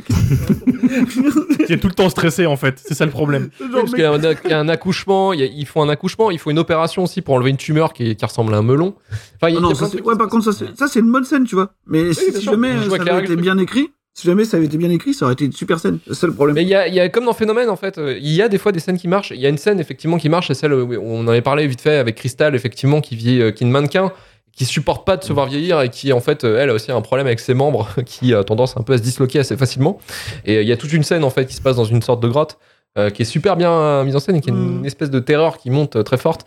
Mais malheureusement aussi comme dans ce phénomène où finalement tu as des moments euh, d'in- d'intrigue ou de résolution qui sont complètement cons. Euh, on se souvient de, dans Phénomène, bah, effectivement, que ah bah en fait c'est les plantes. Ah ouais bah du coup les gars, attention aux herbes, attention aux herbes. Et là, Là, t'es avec les plantes, euh, t'es les plantes, en fait, c'est des fausses plantes et tout. C'est Oui. super drôle. c'est là, il lui demande pour aller aux chiottes quoi. Et, et- et dans Hold, et dans Hold en fait, ils se retrouvent avec un code hein, qu'ils ont déchiffré et qu'ils disent en fait faut passer par la, par la barrière de corail. Et, du coup, euh, ouais, merde quoi. Enfin c'est nul à chier. Ils font un château de sable et ils se barrent. Par exemple, le, le- le symbole même de ce truc-là, c'est qu'il y a un truc qui marche super bien en termes de symbolisme, c'est-à-dire que le fait que tu essaies de te barrer de la plage, ça fait une espèce de décompression, et là, t'as un fondu au noir, et le- le- l'acteur se réveille sur la plage. Et ça, ça Oui, marche oui. super bien la première fois, parce que c'est une super idée. Le seul problème, c'est que derrière, t'as Il l'a 15 fait plein de connards qui vont essayer de repartir de la même manière. Et, tu vois, et à chaque fois, t'as le même fondu au noir, avec le même réveil sur la plage, jusqu'à ce que t'en aies un- une autre qui est une idée brillante, c'est de passer par-dessus.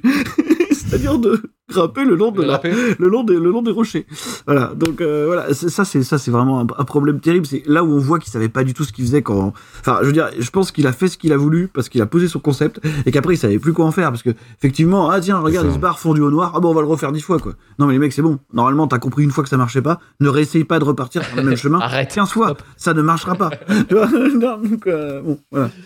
Non mais voilà, moi j'ai- pas du tout pas du tout aimé le film. Après c'est peut-être euh, il a Shyamalan, il a eu du mal euh, en fait du fait parce que c'est le premier film en fait où il ne tourne pas en Philadelphie parce que généralement c'est vraiment son Hmm. terre-terre en fait euh, la bah, Philadelphie. c'est- On l'appelle le prince euh, de Philadelphie, monsieur. Ouais, ouais, Prince of Philadelphia. et, euh, et, et non, non, non, bah oui, du coup, là, il tourne au Costa Rica. euh, C'était pile pendant le déconfinement, je crois, ou euh, fin du, con- Mm, fin du confinement, après, il me semble. Euh, C'était pendant le confinement, ils avaient les masques sur le, le tournage. Ouais, bah super, euh, bonne ambiance de tournage. Tournage très compliqué.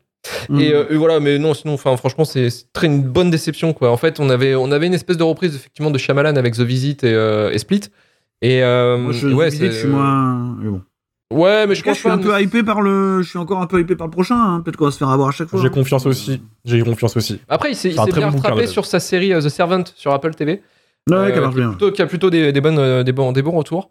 Mais euh, ouais, ça m'a plutôt déçu de la part de Shyamalan. euh, bon, effectivement, bon, voilà, notre Hitchcock moderne qui devait normalement remplacer, vous souvenez-vous, dans les, les années 2000, où il devait être, on l'appelait le, le nouveau Spielberg. Euh, bah voilà. quoi. Ah ouais, parce que symboliquement, il y, a- il y a beaucoup de thématiques qui, qui, qui sont les Oui. mêmes, quoi, mais bon. Ouais, bien sûr. Mais bon, voilà. Donc on va passer à, Karim. Karim, qu'est-ce qu'on a pensé de, Hold finalement? Hmm, bah, un peu partagé en fait. Euh, déjà pour découverte aujourd'hui, Euh, un peu content de le voir en fait parce que je m'étais, suis dernier temps, je me suis pas mal réconcilié avec Shyamalan, donc je me suis dit pourquoi pas. Et en fait, bah, je, ça revient parce que je vais reprendre beaucoup de choses qu'a dit Marvin en fait, mais le film au-delà en fait de son pitch.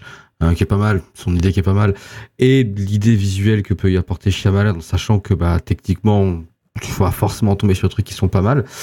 Bah, le film, en fait, il est vraiment creux au milieu et franchement, le, le scénario et les personnages sont vraiment écrits par des gars qui font les scénarios de jeux vidéo, mais d'il y a 20 ans, tu vois. Je veux dire, chaque personnage est une fonction, c'est c'est fou, c'est vraiment fou. Et c'est un ressenti qui, c'est vraiment, c'est abusé. Les obsessions des personnages, effectivement, la scène de, où, t'as la, la mère, euh, la mère qui va devenir sourde, euh, Oui. qui a la tumeur comme un melon, euh, qui commence à voir que ses enfants grandissent. Mais c'est c'est tellement mais ouf parce que elle veut alerter le monde qu'il y a autour. Et vraiment, t'as envie de dire, mais dis d'autres mots. Parce que personne. Elle va voir le médecin, il lui fait, je crois que mon fils, il a une allergie, faut le voir. Et l'air inquiète, quoi. Non. Parce qu'elle a l'air de bien le C'est vivre. ça, tu vois. Et donc forcément, enfin, et tu sens vraiment en fait que le dialogue a été écrit pour compenser le manque de crédibilité en mode si tu vas voir un médecin et que tu lui dis que mon fils il va grandir, il va venir. Voilà, mais il faut pas qu'il vienne parce que s'il vient, ça nique le truc. Et ça, ça rend le film un peu compliqué parce que il y a déjà ça. À la limite, ça arrive à me passer un peu au-dessus parce que c'est presque courant le cinéma Shyamalan et limite t'arrives à te dire que des fois c'est pas plus mal. Personnage, fonction, histoire simple, efficacité, ça va. Après, ce qui est un peu gênant dans le film, c'est que sur tout la grosse gros tiers du milieu du film, le film s'étire et le film cherche à faire des choses. Et en fait, je trouve que ben il appuie pas sur ce qu'il trouve qui est pas mal. On a parlé de la scène justement de, de Madame la blonde avec les os cassés. Il y a deux trois scènes comme ça qui auraient pu être pas mal. Il y a beaucoup de scènes qui sont éludées, qui sont dommages en fait, parce qu'on te vend le truc un peu comme euh, tu sais jamais si tu vas partir un peu sur l'horreur ou pas, donc le film te reste un peu tiède. Et après, t'as une résolution qui, en termes de message, pourquoi pas, effectivement te redilue en fait euh, encore une fois euh, tout ce qu'a pu t'apporter en fait le travail du temps sur l'esprit sur le corps sur machin. Donc c'est un film en fait qui est qui est dommage mais qui est quand même cool moi j'ai trouvé cool à mater. Ça n'a pas été une purge euh, c'est marrant de pointer les défauts mais quand t'arrives à comprendre que les défauts c'est vraiment les faiblesses du projet en fait c'est à dire c'est qu'on sait pas quoi faire au-delà du pitch et on n'a pas grand chose à faire de tous ces personnages là et des tentatives bien faites quand même de réussir à faire un huis clos en extérieur. Qu'il y a des moments, je trouve que ça marche sur la plage, tu vois, et beaucoup grâce à la mise en scène. Euh, T'as quand même un personnage rationnel, tu vois, quand même dans tout ce bordel là, qui est le personnage, euh, la- le mari de la femme épileptique, celui qui part à la nage et qui, euh, ouais. Qui est un personnage, tu vois, tu sais, qui est ultra rationnel. C'est le seul personnage qui est mis là en mode, lui, c'est l'assistant réel dans le film. C'est en mode, non mais les gars, on arrête les conneries. Peut-être que si on fait ça, ça peut marcher. Non, on peut pas nager là-bas. Je vais résumer la situation. Euh, Il y a un truc qui m'a quand même fait marrer, tu vois, dans le coup des personnages fonction. Il y a, euh, comme on l'a dit, en fait, tous les gens présents sur euh, sur cette plage, en gros, sont des sont, sont des patients tests, en fait, tous avec une pathologie. Et donc, il y a quelqu'un qui est épileptique. Et il y a un moment, en fait, euh, elle fait une crise d'épilepsie parce que elle a des espèces de frites pour nager là les trucs il y a et il y a quatre couleurs différentes elle regarde elle fait une crise d'épilepsie l'épilepsie ça marche pas comme ça En fait, Je- je non, mais, alors, je vais te dire un truc. L'épilepsie, ça marche pas comme ça. La schizophrénie non plus. Voilà. Mais voilà, la schizophrénie, dans la liste, pareil. Il y a plein de trucs, ça marche pas comme ça. Et celui-là, il- c'était vraiment en mode littéral. J'avais vraiment l'impression, encore une fois, de faire une partie de jeu de rôle avec un MJ fatigué en mode, c'est quoi, t'as vu quatre couleurs, t'es épileptique, tu tombes, ouais. ferme ta gueule, prends une gomme, jette ton pire, personnage. Le, Voilà. le pire, non mais le pire là-dedans, Karim, c'est que tu viens complètement de résumer le film. C'est-à-dire que c'est une partie de jeu de rôle avec un MJ fatigué. Parce que chez, chez Malan, c'est ça. C'est-à-dire, il a fait son truc, il s'est dit, putain, là j'ai une super histoire, on a un super concept. Et après, le mec, il est fatigué. ça, mon gars. Et après, le mec, il, Il fait. se met même, de- il se met même dedans en train de regarder les gens. Mais, non, mais c'est pour te dire à quel point le mec, il est conscient de faire nimp. Non, mais vraiment, tu vois. C'est-à-dire, alors toi, t'es fou. voilà. Euh, alors toi, toi t'es un rappeur, t'es noir, donc le mec fou il va pas t'aimer. Ah, ok, alors toi t'as vu quatre couleurs, tu tombes. Non mais c'est ça. Et toi finalement tu vas essayer de partir à un âge, paf, tu vas mourir. Voilà. Mais vraiment, tu vois, c'est vraiment balancé comme ça quoi. C'est complètement conscient. Hein. Je pense qu'il, il, il sait très bien qu'il est en roue libre, hein. lui-même, lui le premier. Quoi. Bah de toute façon à tel point qu'à la fin, la fin il te la raconte en fait. Tu vois, c'est le gros faiblesse du film, c'est qu'il essaye de tirer quelque chose au-delà de son pitch, lui donner un sens.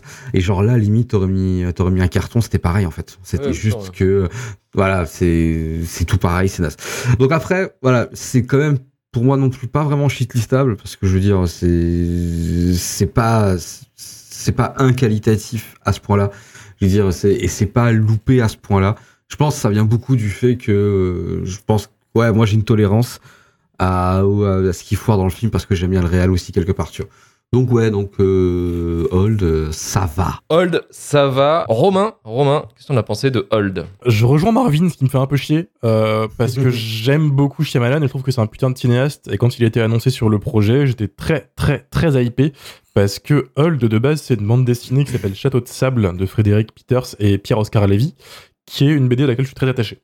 Euh, parce que c'est une très, très bonne bande dessinée que je vous conseille tous de lire, qui, du coup, a ce même concept de gens qui sont sur une plage et ils vieillissent très très vite. La différence avec Shyamalan, si tu veux, c'est que la bande dessinée, ils arrivent directement sur la plage, t'as pas d'avant, hein, ils sont tous là, ils vieillissent, il y a pas d'explication, ils meurent. Voilà. Désolé pour le spoiler, ça se finit sur euh, le bébé qui survit dans la bande dessinée, qui survit et qui du coup a 40 ans à la fin et qui fait un château de sable. Voilà, c'est tout. Euh, L'inverse de, de Shyamalan. Tu as un concept comme ça et tu dis Shyamalan c'est le mec qui peut rendre ça flippant parce que le concept euh, de, de base c'est juste que le temps passe vite. Mm. Voilà, c'est Mm. aussi con que ça. L'horreur de, tout ça, de, ce, sujet, c'est les trucs qu'on vit tous. C'est-à-dire, tu travailles, t'as des courbatures, t'as as des rides, le temps passe, tu te dis putain, mais qu'est-ce que je fais de ma vie? Tu commences, t'as la peau qui commence à tomber, des trucs normaux en fait, mais juste qui vont vivre fois mille. Et du coup, ça provoque cette situation dans la bande dessinée où ils sont tous, en train de discuter en mode mais qu'est-ce qu'on branle en fait? Qu'est-ce qui se passe? Et ils ont pas le temps vraiment de capter ce qui se passe et de s'échapper, euh, ils sont déjà morts. Shyamalan, lui, il a cette bande dessinée, euh, bande dessinée qui a été offerte par sa fille, je crois, pour ses 50, pour ses 50 ans. Il se dit, trop bien, je vais le faire, mais il fait l'inverse de ce que fait le, le comics. Donc, il va tout expliquer, parce que comme t'as dit, Marvin, c'est un mec qui peut pas s'empêcher de tout expliquer. Mhm. Et euh, il rajoute des péripéties horrifiques. C'est-à-dire que d'un coup, t'as une meuf qui se contorsionne parce qu'elle a plus de calcium euh, dans l'obscurité. Il y a même à côté, en fait, Boogeyman qui se, commence à, à sortir de nulle part. Et c'est con, parce qu'il n'y a pas besoin de ça pour moi. Euh, tu m'aurais fait un film où juste les gens stressent parce qu'ils sont en train de mourir euh, vraiment hyper vite. Ça aurait marché, l'horreur aurait fonctionné. Et le pire, c'est qu'il y a plein de scènes coupées. Bah oui, et mater les scènes coupées, elles sont sur YouTube. Il y a 5 ou 6 scènes qui sont liées à ça, aux gens qui ont tout d'un coup, à un moment, ils sont assis par terre, ils disent putain, mais je vieillis, qu'est-ce qui se passe? Et l'horreur, là, elle s'installe, tu vois. Il y a une scène d'introduction qui, qui est coupée, qui dure 3 plans, où t'as, euh, on voit ce qui se passe aux gens qui étaient avant le casting qui arrive sur la plage. Où tu vois juste un mec qui rampe et euh, qui est en train de mourir, en fait. Et c'est super efficace, quoi. Parce que quand Shyamalan fait de l'horreur, il peut se lâcher des plans, des fois, des masterclass. En un plan, il dit tout, quoi. Et non, du coup, on se tape euh, ce remake de The Room euh, avec des jeux d'acteurs euh, un peu un peu aléatoires. Ah, bah c'est ça. hein. C'est c'est c'est con, c'est con. Je comprends pas comment ils ont pu se laisser euh, avoir par un piège aussi simple que euh, laisser ces acteurs en roue libre, tu vois, parce qu'il y a quand même des, des performances là-dedans, faut les voir. Je vous incite à le voir en mode nanar.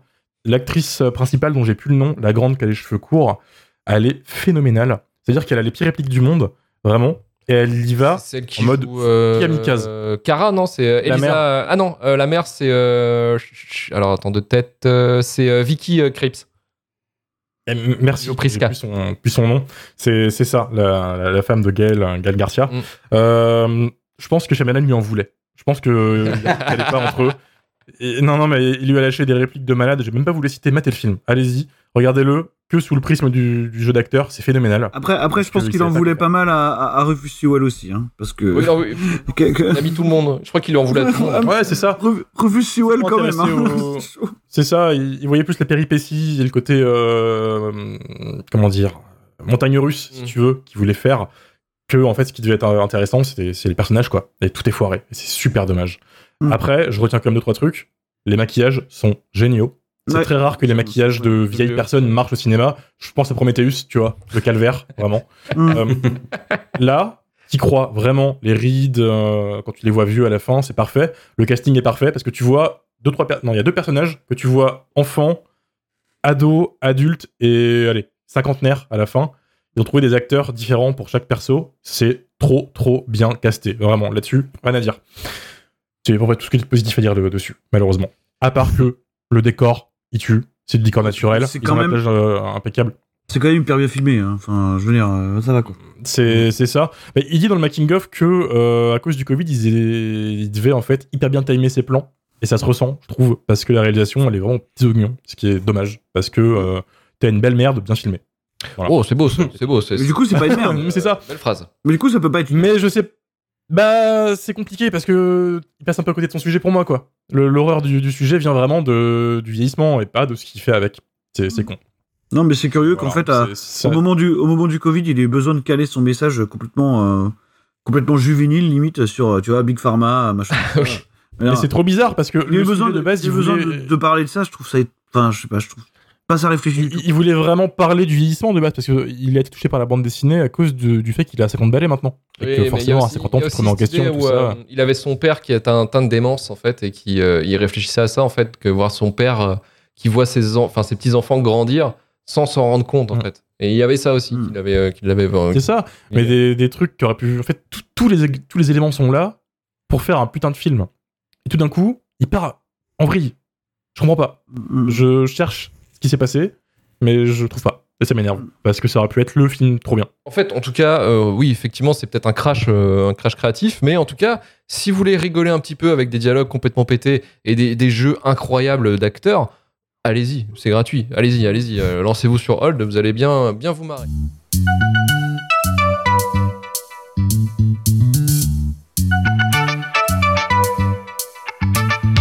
Merci Marvin, merci Karim, merci Romain.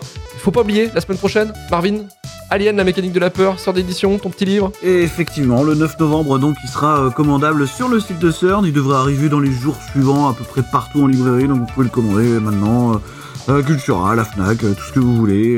voilà. Donc ça sort le 9 novembre pour ceux qui sont premium chez CERN, s'il y en a. C'est une semaine avant.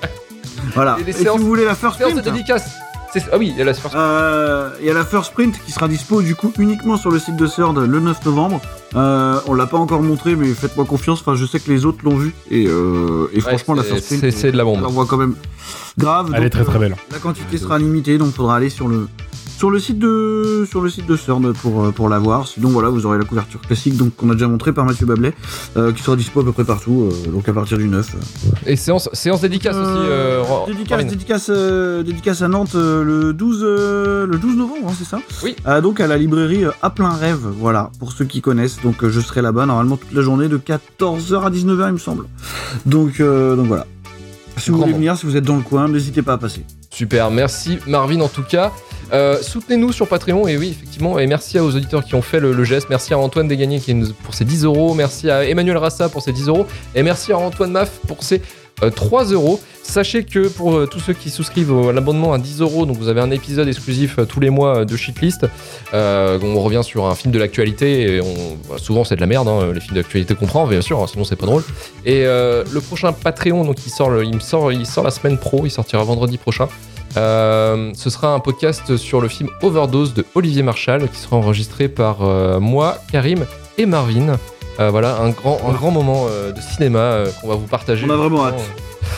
Mais franchement, oui, oui, Olivier Marshall. Oui. Bah oui, on a hâte, on a hâte. Nous, nous on est fans de Bronx hein, à la base, donc euh, on a hâte. Hein, nous on aime ça. hein. Ouais, franchement, nous, euh, ouais, les, les vrais, le, le- le Michael Mann à la française, là, nous, ça nous, ça nous fait rêver. Ah, on le sait, on le sait, voilà. Donc voilà, n'hésitez pas à Et passer. quelque part entre. C'est un subtil mélange entre Michael Mann et Didier Raoult, quoi. Il y a, il y a- il y a ça chez Olivier Marshall et bon, moi ça me plaît.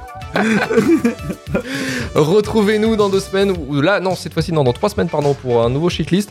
Vous aurez un épisode, un, un- je crois qu'on diffusera un épisode, de l'épisode de Morbius, il me semble, euh, ce mois-ci, euh, pour combler euh, notre absence de décalage d'une semaine, euh, pour cause de déplacement professionnel. Je suis désolé, désolé, pardon.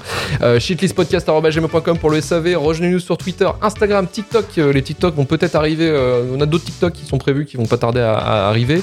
Euh, également notre Discord. Ouais. Veuillez, veuillez nous rejoindre. Ça arrive, ça arrive. Ça, ça réfléchit là, on a un, un TikTok. Le, euh, voilà, c'est compliqué. le- le monteur vidéo a été un petit peu pris ces temps-ci, mais il est là. Il est là, il est présent, il est chaud. il revient dans le gamin. Euh, notre chaîne Twitch, effectivement, l'épisode est, est enregistré en live, donc vous pouvez nous, nous suivre directement pour avoir les lives le deck qui sont disponibles. Et aussi notre YouTube, notre chaîne YouTube où vous pouvez voir la VOD de nos lives si vous n'étiez pas présent pendant ce magnifique live. 5 étoiles sur Apple Podcast, Podcast Addict ou Spotify. Et on se dit à dans 3 semaines. Allez, salut, ciao Salut Ciao tout le monde